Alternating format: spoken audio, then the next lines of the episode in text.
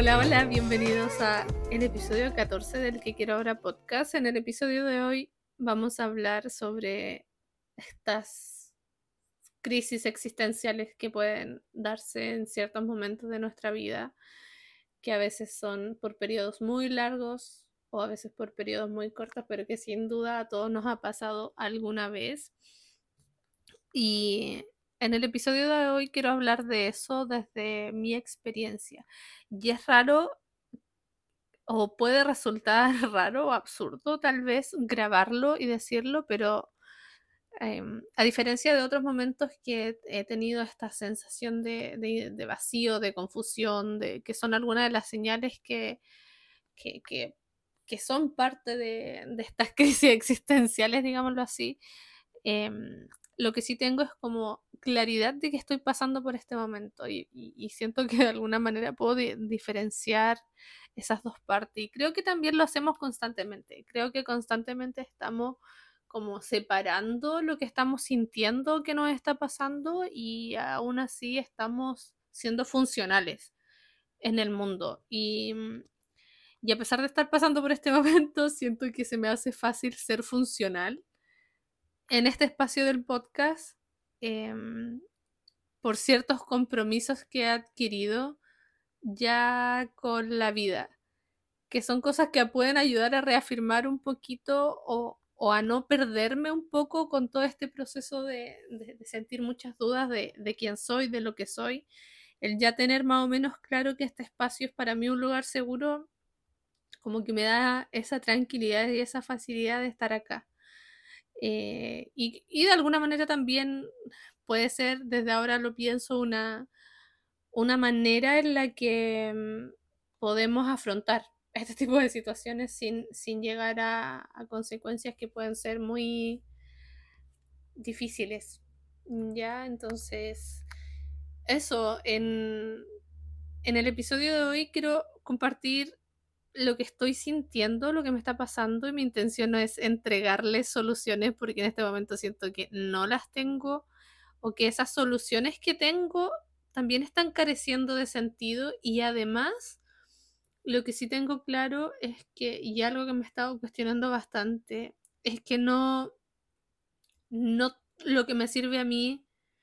y no lo que pareciera que le sirve a la mayoría realmente es así. O sea, y una de las cosas que, que, a mí me ha llevado a, estar en este proceso y, y me doy cuenta es el estar expuesta a tantos estímulos constantemente en las redes sociales. a mí me encanta estar en las redes sociales, yo me divierto un montón, pero también un mal manejo de eso puede llevar a estos procesos de cuestionamiento. Em, entonces, como ya les decía, lo que no tengo, no tengo soluciones,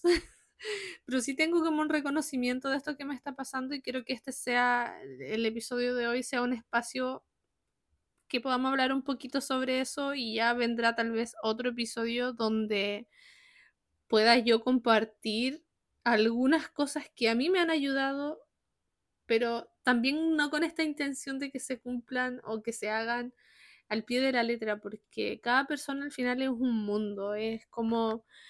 Em, eso, eh, somos un mundo totalmente... Em, entonces, sí, eso, somos un, mundo, cada persona es un mundo. Entonces, cuando estamos en este tipo de, momentos de confusión y a lo que vamos en este episodio vamos a hablar de crisis existencial, eh, lo que está pasando es que lo que estamos, y de hecho lo que yo quiero hacer, pero a la vez genera confusión, es que la forma en la que uno concibe el mundo ya está dejando de ser como funcional para la vida. Entonces lo que, lo que está pasando de alguna manera, y estoy viendo precisamente ese proceso y hablarlo aquí es, como más, no sé, es como es extraño y es como mágico a la vez el poder mirar ese proceso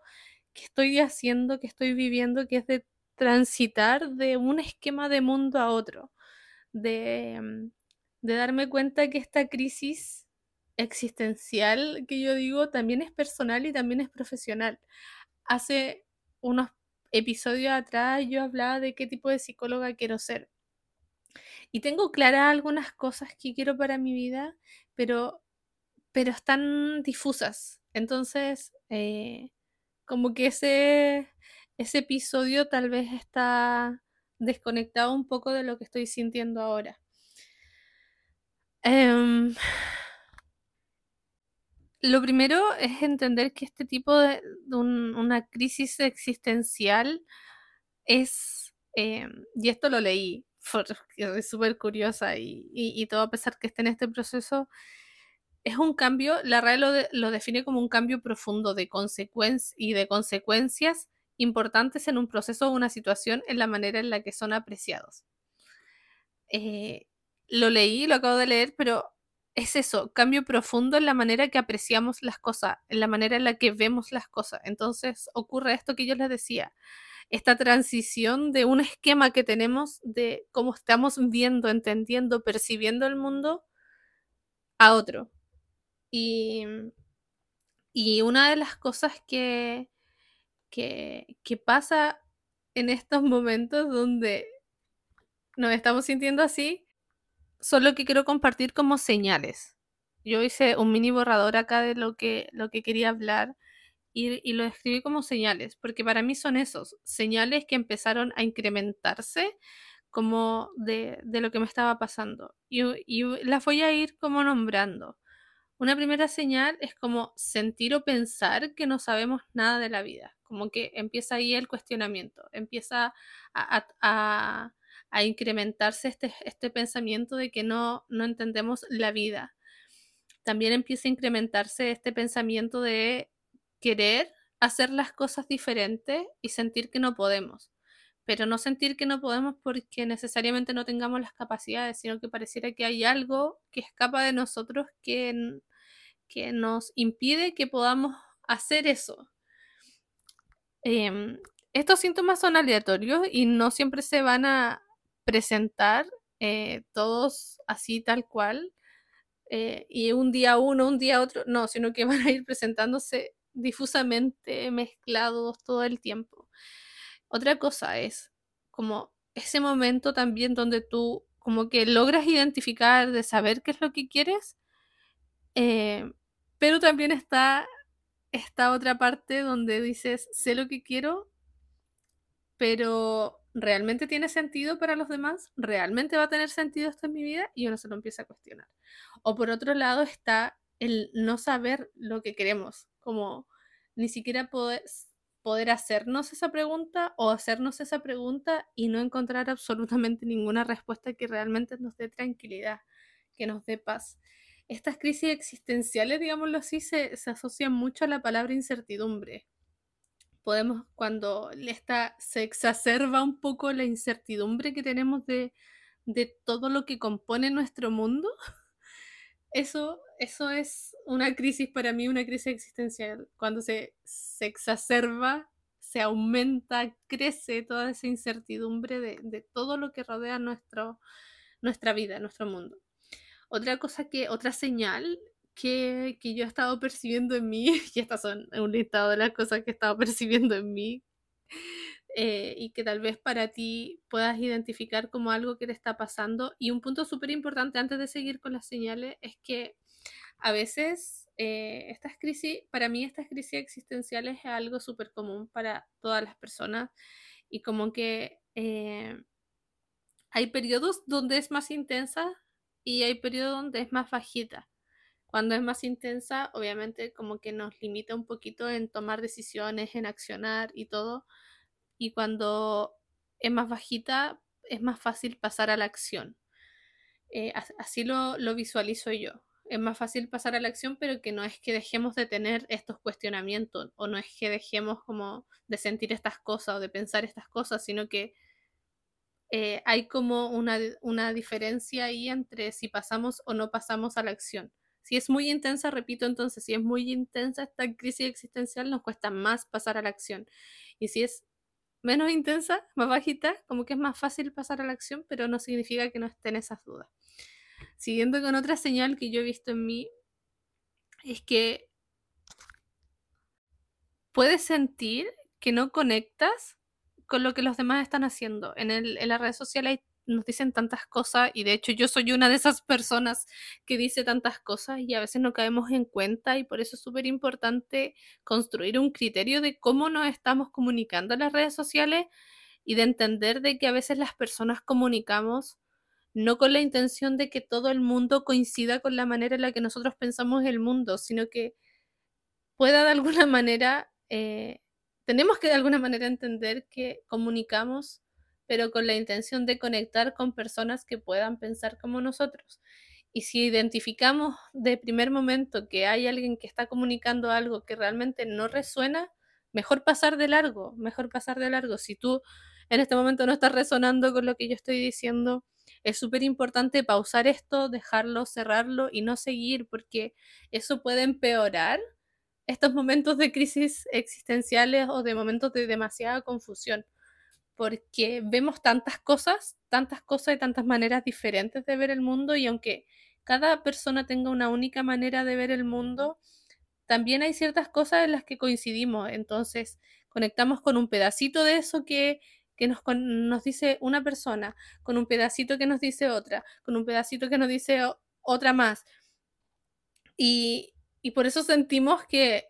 si estamos conectando solo un pedacito eh, y esa otra persona nos comparte otras cosas con las que no conectamos, nos sentimos extraños, nos sentimos como, ¿qué me está pasando? Pero, hay que saber reconocer esa parte también. Eso es algo que, que, tal vez me está ayudando y a medida que lo voy hablando también me, me ayuda, pero sé que, sé que este, este periodo tiene que pasar, va a pasar, va a disminuir esta intensidad pero no sé cuánto tiempo me va a tomar realmente. No sé realmente cómo me voy a sentir después de hablar todo esto. El hecho de hablarlo hasta hablar esto me, lo cuestiono. La cosa es que otra señal que, que también estoy identificando es que sé que tengo que pasar a la acción, sé que tengo que pasar a la acción, pero no lo hago. Como creo que ya lo mencioné antes, pero dando un ejemplo, eh, em, hoy en la mañana yo me, desperté tipo 10 de la noche, o sea, 10 de la mañana. Y sabía que quería tomar desayuno, sabía que tenía que tomar desayuno si no me daba mucha hambre y mi cuerpo lo resiente, pero me quedaba ahí como paralizada, sentada en la cama, afirmada en una pared, a rato abría una red social, la cerraba, abría un video de YouTube, lo escuchaba un rato, lo cerraba, miraba por la ventana, y sabía que quería tomar desayuno, pero no podía pasar a la acción de tomar desayuno. Y finalmente fui, ya lo logré, pero después de casi tres horas pude tomar desayuno. Y, mm, y todo el tiempo mi mente estaba funcionando así. Y no era un no quiero tomar desayuno, era un sé que quiero tomar desayuno, tengo que tomar desayuno y todo, pero me costaba dar ese paso. Ya. Y ahí viene la parte de paralizarnos, como de otra señal que yo he identificado y que también pasa cuando estamos en, este proceso, que es paralizarnos frente a las cosas, a cualquier pequeña decisión, excepto respirar probablemente y mover nuestro cuerpo un poco, pero cualquier otra mínima decisión eh, es muy difícil tomarla y nos paralizamos. Y mientras, y, mientras nos paralizamos, está ocurriendo todo este conflicto interno, o sea, con todas estas señales que ya le he dicho y todo esta, este diálogo interno donde nos empezamos a cuestionar todo lo que está pasando. Ahora, igual con el tiempo he construido y he ido trabajando en esos periodos donde bajan estas crisis existenciales, he ido trabajando bastante en mi diálogo interno, pero aún así todavía eh, se presentan con bastante intensidad estos procesos. Entonces, creo que, ahora, mm, a medida que voy hablando de esto, surge como esta idea de que hay que hacer una aceptación radical de estos procesos de, intensidad, de las dudas y cuestionamientos que hacemos de nuestra vida. De hecho, lo voy a anotar para que no se me olvide porque a veces se me olvidan las cosas. Aceptación radical otra cosa que, sude y se va mezclando todo, es que dudamos bastante de, de nosotros mismos, pero como que no es una inseguridad basada en,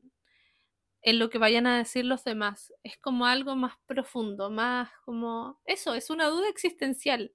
de, de nuestras capacidades de, y del impacto que tienen nuestras capacidades en, en nuestras decisiones y en el mundo en general. Creo que mis crisis existenciales van muchas veces bastante por ahí, por el qué impacto tiene esto en el mundo. Y por eso muchas veces las crisis existenciales también se relacionan con, con el propósito, con los valores, con la pasión, con lo que queremos hacer de nuestra vida, ¿cierto? Porque, como decía Kierkegaard, eh, estos momentos, de alguna manera, nos llevan a replantearnos todo lo que estamos haciendo. Entonces ahí se ven impactadas, obviamente, nuestros valores, nuestros propósitos, nuestra pasión. Nos estamos cuestionando todo, dudamos de todo, confiamos, pero también dudamos de esa confianza que tenemos en lo que estamos haciendo. Eh, es raro, es raro como la existencia humana es bien compleja. Y es cuático que yo siendo psicóloga y de hecho que una de las cosas que, que me han llevado como a, como a estar viviendo este proceso es precisamente eh, comenzó a, a, nacer de todo lo que yo veo en redes sociales, de, de afinar este ojo, este ojo crítico en redes sociales y de no parar a tiempo, pero creo que puede llegar digamos, como a buen puerto el cuestionarse esto para tomar mejores decisiones a largo plazo. Pero estoy en ese proceso donde también eh, me estoy cuestionando el tipo de profesional que, que, soy, más que el que quiero ser. Y, y siendo así como contando algo bastante íntimo y que, que a veces uno, creo que no lo, no lo he escuchado bastante, al menos en las redes sociales, es el, la manera en la que los psicólogos vivimos nuestra vida, la manera en la que las personas que trabajamos con o para, entre comillas, ayudar a, las a que las personas mejoren su vida, eh, no sé si es, es eso. ¿Qué, ¿Qué, qué, tipo de persona soy? Y como yo les decía hace, hace un rato atrás, este esta transición de, de, un esquema de mundo a otro es eso, partió de esa parte de decir qué tipo de psicóloga estoy siendo. Es como así en lenguaje súper coloquial chilensis, decir como, con qué cara, con qué cara yo puedo ayudar a esta persona si mira cómo estoy o mira lo que me está pasando. Y, y ese, ese cuestionamiento fue como que empezó a incrementar. Y, y obviamente desde ahí también viene una validación de que todas las personas, no porque seamos, trabajemos en el área de la salud, significa que, que tenemos toda nuestra vida perfecta. Sobre todo si somos psicólogos y que trabajamos como con la conducta humana y en mejorar la, los vínculos, las relaciones, la relación con uno mismo, etcétera, no significa que no tengamos esto. Pero se espera, se espera y yo esperaría que la persona que, que trabaje conmigo al menos tenga como más avance en eso, en, en la relación consigo mismo y en, la, en, los vínculos con otros. Entonces yo me empecé a cuestionar eso, me empecé a cuestionar lo que estaba sintiendo. Y no es que desde ahí parta todo, siempre va a ser una mezcla de muchas cosas y no, y para todos una crisis existencial va a tener un, diferente punto de partida o diferentes, muchos diferentes puntos de partida que se, después se van mezclando. Pero una de las cosas que yo he identificado es esa. El, la intención, esto, el querer mucho ayudar y acompañar a las personas en procesos para que tengan una mejor relación consigo mismos y con las demás personas de su entorno, a las personas que aman. Y yo, si bien siento que tengo una buena relación con las personas que quiero, también como estoy en este proceso de cuestionamiento, de crisis, de confusión, me replanteo qué tan buenas son las relaciones que tengo. Por ejemplo, yo soy una persona que tiene pocos amigos Y en el último tiempo eh, me he sentido, me he alejado de algunas personas porque he empezado a sentir que no resuenan con la manera en la que yo estoy entendiendo el mundo. La manera en la que yo quiero respetar y valorar el mundo. Entonces, como que eso me ha llevado a una sensación de soledad que también es como una mm, un, un síntoma, digamos, que, que, ocurre cuando uno está en estos procesos de crisis, es como empezar a aislarte, aislarte de algunas personas. Entonces hay, hay que hacer ese análisis, también me doy cuenta de, de, entender si estamos tomando distancia porque va a ser lo mejor para uno mismo y para la otra persona el distanciarse o porque realmente está siendo un síntoma grave de aislamiento por alguna otra razón asociada ya sea a estos cuestionamientos internos derivados de una crisis existencial o, o, porque estamos teniendo otro proceso de a lo mejor de depresión o de ansiedad y, es complejo y hay que analizarlo y siempre como buena psicóloga tengo que recomendar que cuando estos procesos están ocurriendo tenemos que recibir acompañamiento de alguien más. Pero también hay que ser súper, tratar, intentar de lo posible y aquí quiero dejar como una, una especie de punto importante a tener en cuenta si estás pasando por algo parecido a lo que te estoy comentando es buscar apoyo. Y, y tú dirás, ay, Caro, tú eres psicóloga y trabajas y haces terapia online. Sí, pero yo en, en este momento puedo hacer eh, esa diferenciación, puedo separar mi trabajo, pero también sé que tengo que bajarle a la, al, a la manera en la que estoy trabajando y transformar un poquito la manera en la que estoy trabajando para entregar un mejor servicio. Porque eso, porque como estoy dudando de todo y como estoy sintiendo esta sensación de que quién soy yo para enseñarle a las personas o acompañar en procesos complejos de, de su vida a las personas, eh, claramente tengo algunos puntos en los que sí puedo acompañar y que tengo claridad y que y que como yo les decía al principio, en este proceso de reconocimiento de lo que me está pasando, puede ser un poco eh, más fácil y de hecho es más fácil eh, pararse e ingresar a una sesión y, y separar las cosas. Y, y, y, yo me atrevo a decir que la mayoría de los psicólogos lo hacen. Sé de, de primera fuente de, de colegas que están pasando por situaciones difíciles y aún así pueden hacer una buena terapia eh, un proceso de acompañamiento. Eh, pero en lo personal yo estoy en ese proceso y quiero hacer como reconocimiento de eso, de, ese proceso de sentir que, que, quiero cambiar la manera en la que estoy viviendo mi vida. Tengo mucha necesidad de cambiar. Eso es, ha sido como una de las cosas que, que más estoy sacando de este proceso, que obviamente en los días anteriores estaba como más intensa, ahora ya va en, va en bajada. Pero, pero eso, eso estoy sacando como conclusión, como de, de que la manera en la que estoy viviendo mi vida la agradezco y aunque he tenido procesos en donde no puedo ni siquiera agradecer, es como una gratitud muy superficial, pero eh, estoy saliendo como, como ya de de ese proceso, pero con esta idea de que, claro, de que la manera en la que yo estoy viviendo no la agradezco, pero no es lo que quiero. Entonces estoy siendo súper consciente de ese cambio, de esa de ese cambio que quiero hacer en mi vida, de que no quiero que mi vida se siga viendo de la manera en la que se ve actualmente, a pesar de que muchas de esas cosas las quiero continuar, que sigan conmigo y ahí vienen algunas ideas que, quiero dejarles ahora entrando ya a ese punto eh, de las ideas que tal vez podrían ayudar. Eh, entonces, algunas ideas que pueden ayudarte tal vez a, a salir de esta, de esta sensación de inutilidad, de, de, que dudas de todo, de que estás como cayendo en un aislamiento donde te estás cuestionando todo y estás dudando de lo que quieres, de lo que haces, de las decisiones que tienes que tomar, de tus ideas, de tus valores. Lo primero que podemos hacer es tratar de, tratar de reconocer. si tú estás escuchando esto y te estás sintiendo así,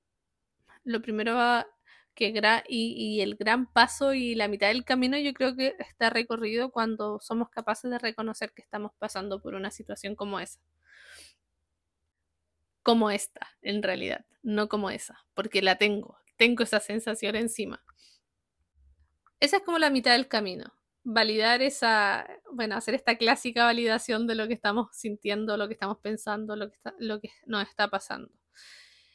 Otra partecita del camino importante, eh, y es algo que yo ahora me doy cuenta con este proceso de, de, ir conociendo y escribiendo mi propia historia a través de diario, a través de hacer este mismo podcast, a través de las conversaciones con mi amiga, etc. Es como cuando tú conoces tu historia y me pasa a mí, y tal vez tú puedes pensar en eso también, puedes mirar un poco hacia atrás y decir, oye, yo he pasado por esto antes y sí, sí, sí, se puede salir. O, o sí van a haber momentos donde este, tipo de, de ideas, pensamientos, sentimientos van a estar más intensos, pero va a haber un momento donde va a bajar, va a bajar esa intensidad. Em, entonces, yo había como pensado en, plantear una idea que pueda ayudar como reconocer el salir, el salir de esta sensación, pero de esta sensación de cuestionamiento y de dudar, em, no se sale, solamente se le baja la intensidad. Sí, eso, solamente baja la intensidad de esta sensación. Y a veces puede, obviamente, bajar mucho, mucho, mucho y ser casi imperceptible, pero va a estar ahí. Yo creo que es parte de nuestra, de nuestra humanidad el cuestionarnos nuestra existencia. Y otra cosa que, también me, como que me, dio una idea de poder compartir acá, que, que, podría ayudar y que yo la voy a hacer, no la he hecho todavía, es un libro que vi un TikTok, así siendo súper honesta, en un momento que estaba ahí a firmar en la pared o tirar en la cama, no me acuerdo, vi un TikTok y una chica decía, si estás, si tienes duda de cuál es tu propósito, de cuál es tu pasión y todo, te voy a plantear una manera diferente de, afrontar eso. Eh, entonces, no te centres como en, en buscar tu propósito, en buscar cuál es tu pasión, sino que haz esto de identificar cuáles son los valores que quieres para tu vida. Y ella decía que esto lo leyó en un libro que se llama Feminismo Terapéutico y la autora es María Fornet. Yo no lo he leído, eh, busqué un par de información, reseñas del libro, pero nada más no lo he leído. Pero la parte práctica de ese libro es como, eh, si no me equivoco, es como describir por áreas de tu vida los valores que quieres que en cada área de tu vida, o también puede ser a nivel general, cuáles son los valores que, que tú quieres que, que, hayan en tu vida. Entonces, todavía no tengo como, no he hecho obviamente esa actividad. Sé cuáles son los valores, pero no he vuelto como a escribirlos, a revisarlos con intención, repasarlos. Entonces, eh, por eso quiero hacer como una segunda parte cuando ya haya bajado bastante la intensidad de estas dudas y, y cuestionamientos que estoy sintiendo cuando haya bajado bastante, porque ahora estoy, siento que ya bajó como hasta la mitad. Hace un par de días atrás estaba en una crisis así eh, mal, pero mm, entonces no lo he hecho. En una segunda parte me gustaría compartir eh, más, más, más, ideas que pueden ayudar a afrontar este tipo de situaciones y, y cada vez ir haciéndolo parte de nuestra historia para que cada vez sea más, más fácil ir disminuyendo esta intensidad y que al final de cuentas eh, esta intensidad cuando crece bastante no nos prive de aprovechar el tiempo de nuestra vida. Somos mortales, nos vamos a morir todos en algún momento. Y, y, lo que motiva también esta crisis existencial es eso, saber que en algún momento me voy a morir y, querer, ahora que tengo bastante claridad de eso, porque hay un momento de nuestra vida cuando somos mucho más jóvenes donde no entendemos realmente y no, no sabemos, lo sabemos como a nivel cognitivo, digámoslo así, pero así profundamente, así arraigado en nuestro corazón, a veces no tenemos como esta claridad de que nos vamos a morir, entonces que desde ahí nazca esa, esa voluntad o esa intención por eh, cuestionarnos lo que estamos haciendo y empezar a, disfrutar más nuestros días, nuestro tiempo. Entonces, em, entonces eso, de ahí viene todo, este, este, este, cuestionamiento que yo tengo ahora de, de, decir me voy a morir en algún momento y quiero realmente disfrutar, disfrutar la vida y, quiero tomar buenas decisiones. Entonces, nada, eh, voy a hacer una segunda parte. Si estás sintiendo algo como esto, siente toda la libertad de, mm, escribirme un mensaje, de mandarme un audio, de, de lo que sea. Me emocioné porque, porque las relaciones y la existencia humana es tan compleja y tan bonita a la vez. Y cuando estamos en este punto donde asimilamos que la vida se tiene que vivir de algún momento, pero también estamos dudando un poco de, cómo hacerlo, que es precisamente la, la, crisis en la que estoy yo, donde me siento como dudo de todo, me siento inútil en algunas cosas, me siento capaz en otra, pero después dudo de esa capacidad y así, y donde, he tenido, donde estoy teniendo este proceso de aislamiento. Em, pero bueno, va a disminuir esta intensidad voy a hacer una segunda parte. Siento que este podcast es algo que yo necesitaba en mi vida. El compartir, el contar historias, el hablar con otros, para mí es una de las cosas que más puede siempre ayudarme. Eh, con esa idea también quiero terminar. Em, si sientes que estás pasando por una situación como esta, a mí tal vez en este momento no me busques para hacer terapia porque todavía necesito salir y, crecer en este proceso, pero busca a alguien, busca ayuda, busca a alguien que resuene contigo, que tú te sientas seguro y comparte esto para que no afrontes sola estos momentos de intensidad, de crisis, de incertidumbre, donde se exacerba, como les decía, esta incertidumbre, no es necesario que tengas que pasarlo solo. Em, el, acompañarnos es parte de nuestra existencia humana, el, refugiarnos en otra persona, refugiarnos en cosas, eh, en conversaciones, ¿sí? En conversaciones o en, o en el abrazo incluso de otra persona puede ayudar bastante. Entonces, entonces yo sé que te estoy como diciendo lo que puedes hacer, pero es que no, no podría no hacer otra cosa podría decir, haz lo que quieras con tu vida, pero sí que cuando uno está pasando por esto, a veces ni siquiera sabe lo que quiere. Entonces,